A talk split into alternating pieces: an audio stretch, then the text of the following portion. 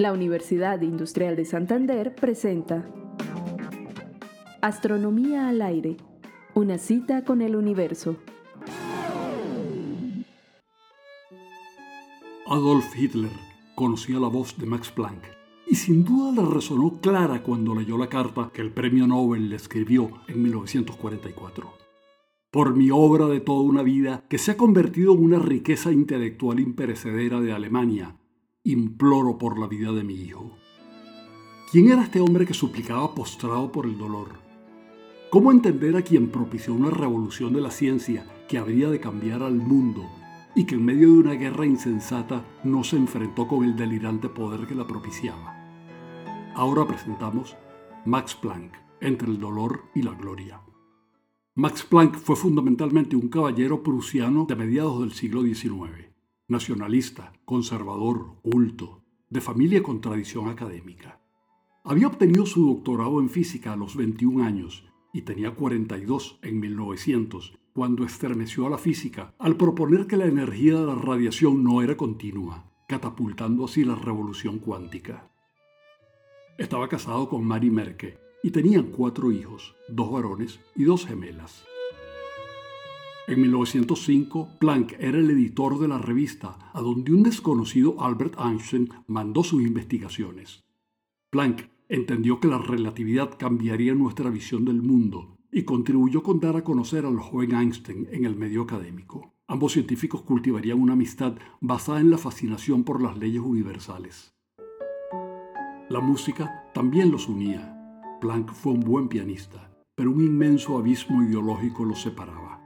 Einstein era un hombre del siglo XX, antimilitarista, irreverente, pacifista, anti-establishment y muy importante para los años que vendrían, judío. En 1909 muere su esposa, Marie, y Planck se casa con Marga, sobrina de Marie, con quien tendría su último hijo. En 1914 el nacionalismo flotaba en el ambiente. Banderas, himnos y marchas militares presagiaban la Primera Guerra Mundial y un grupo de intelectuales que incluía Planck firman el Manifiesto de los 93, una abominable publicación justificando la guerra. Un orgulloso Max Planck ve partir al frente de guerra a su hijo mayor y no sabe que lo está viendo por última vez. Karl moriría en los campos de Francia. En los dos años siguientes murieron ambas gemelas mientras daban a luz a sus hijas. La tragedia seguía azotando a los Planck. En 1918 Planck recibe el Nobel y es un destello de alegría en medio de ese periodo singularmente convulso en una Alemania que mira con asombro el vertiginoso ascenso de un delirante Hitler.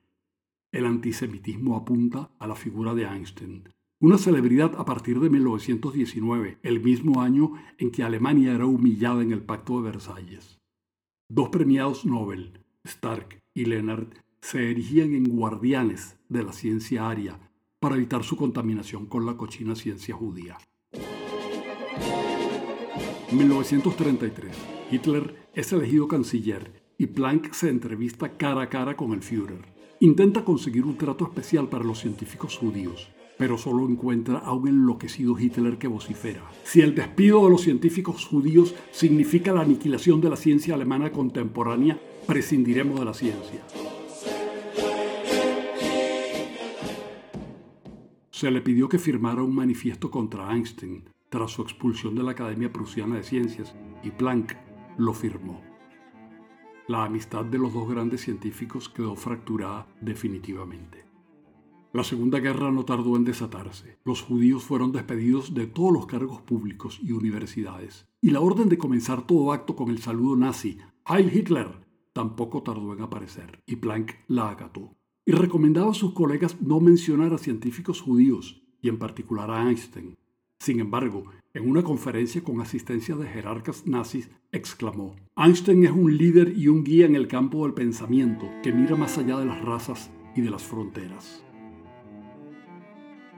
Planck avisó la catástrofe. Nos aguardan tiempos terribles. Hemos hecho cosas terribles, le había confesado a su protegida judía Lise Meitner.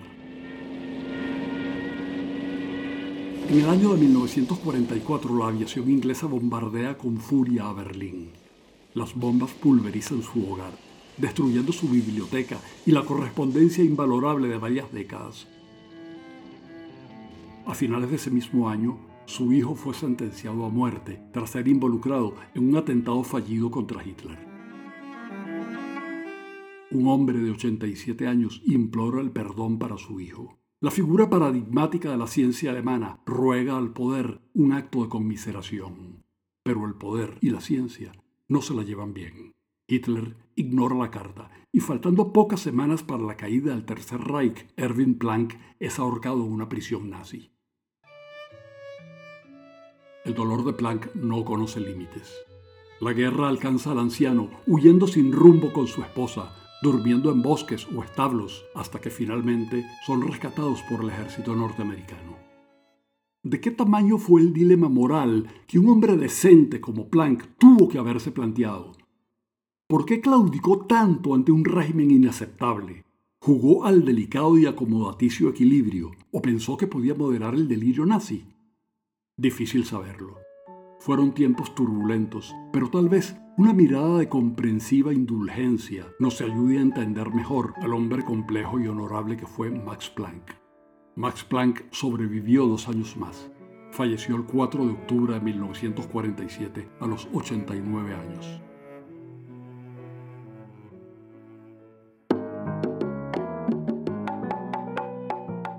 Guión, narración y edición, Héctor Rago. Twitter, arroba Astro al aire.